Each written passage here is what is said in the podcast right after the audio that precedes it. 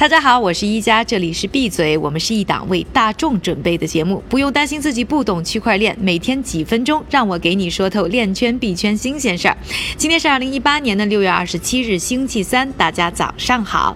今天呢，我们要首先说说闪电网络 C Lightning 零点六版本上线的事儿。借这个事儿呢，给大家科普一些概念。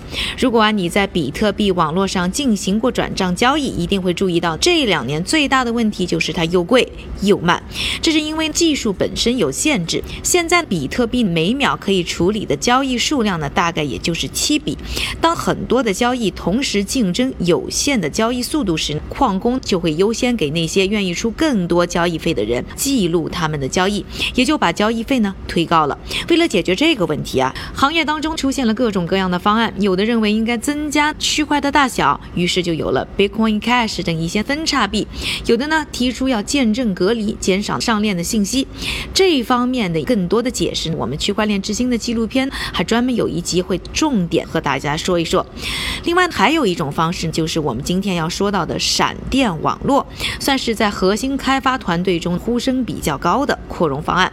它的思路是不用直接等着主网来处理所有的交易，而是链上增加一个层次，打开一个付费通道，任何机构和个人间可以通过这个点。对点的支付通道进行快速的小额的点对点交易。一切完成之后，再把信息记录到主网上。理论上来说，这样的速度就可以变得更快，手续费也可以更低。再来说一说刚上线新版本的闪电网络 C Lightning 有几大看点。第一个呢，新的闪电节点现在也可以和远程节点进行交流，也就是说，用户在树莓派或其他配置较低的设备上呢，也能运行闪电节点。第二呢，是八卦协议的升级。八卦协议的作用呢，就是制定如何把交易信息最后广播给所有的节点。升级后的协议呢，使用更轻量的带宽机制来接受特定的信息，也就是呢，配置和带宽的要求降低了。第三啊，就是 IPA 稳定性更强。别的项目呢，在 C Lightning 基础上做搭建呢，也就更容易了。其他的还有一些功能，如果大家感兴趣的话，可以关注微信号“创业美国”，输入关键词“闪电”，就可以阅读到更多更完整的内容。他们还号称在六个月内呢，通道的容量就可以增加百分之四千零八十四。下面我们再来说一说去中心化应用 DApp 的发展前景。先给各位呢普及一下什么叫 DApp。我们知道 App 也就是手机应用，在前面加一个 D，D 代表 decentralize，就是去中心化。所以简单的说，DApp。就是去中心化的应用，类似于以太坊这样的区块链平台上运作的应用。你可能会问，现在的 App 不是挺好的，为什么要做 D App？当然，就是为了享受公正透明以及加入通证激励等模式的好处。我们知道呢，App 现在呢已经是一个大市场。那 D App、D App 的前景又如何呢？英国市场情报公司 Jupiter Research 最近发布了一份研究报告，认为我们会在未来一年看到 D App 的大规模发展。普通苹果和安卓用户呢，应该能在今年年底就开始在自己的手机上下载到 D App，进行包括身份验证、食品追踪。等等的功能，而消费者呢，甚至可能都不会意识到自己在使用区块链技术。当然了，其实以太坊上呢，现在已经有一千五百多个 DApp，但问题是呢，这些 DApp 都比较的孤立，而且用户比较的少。总的来说呢，DApp 面临的挑战有两个。首先呢，是没有足够的用户，大部分现在的用户呢，都是求着炒币来的，随便一个类似微博的服务都要通过通证支付的模式来使用。对于大家来说还有一些麻烦。另外一个挑战就是目前底层网络每秒执行的交易相对有限。这个又回到我们今天的第一个话题，说到这个 Lightning 相关的一些这种扩容的问题上。说完了今天我们两个大话题以后呢，下面的时间还是交给韭菜哥。好的，一家。首先啊，声称和美元挂钩，但是备受质疑的 Tether 在一片嘘声中再次增发了2.5亿枚新的 USDT 币。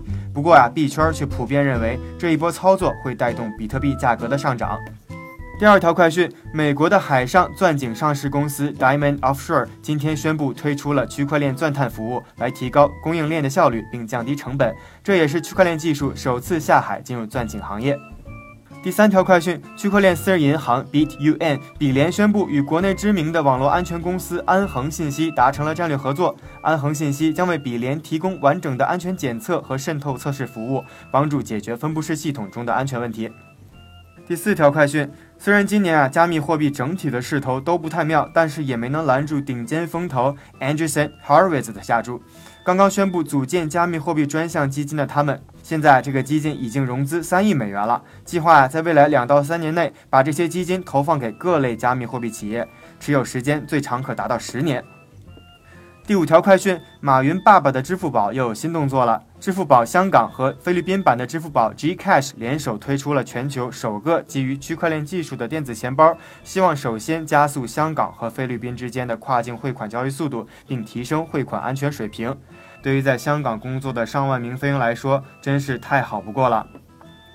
今天的币圈链圈名人点评同样来自于发布了新钱包的马云爸爸在活动现场的一句话。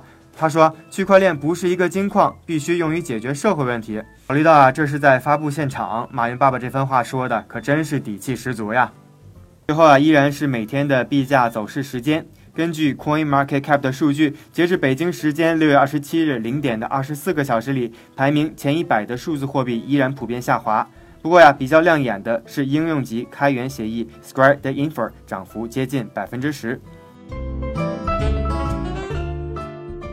感谢韭菜哥的分享，也感谢各位的收听。我是一加，明天和我继续一起闭嘴。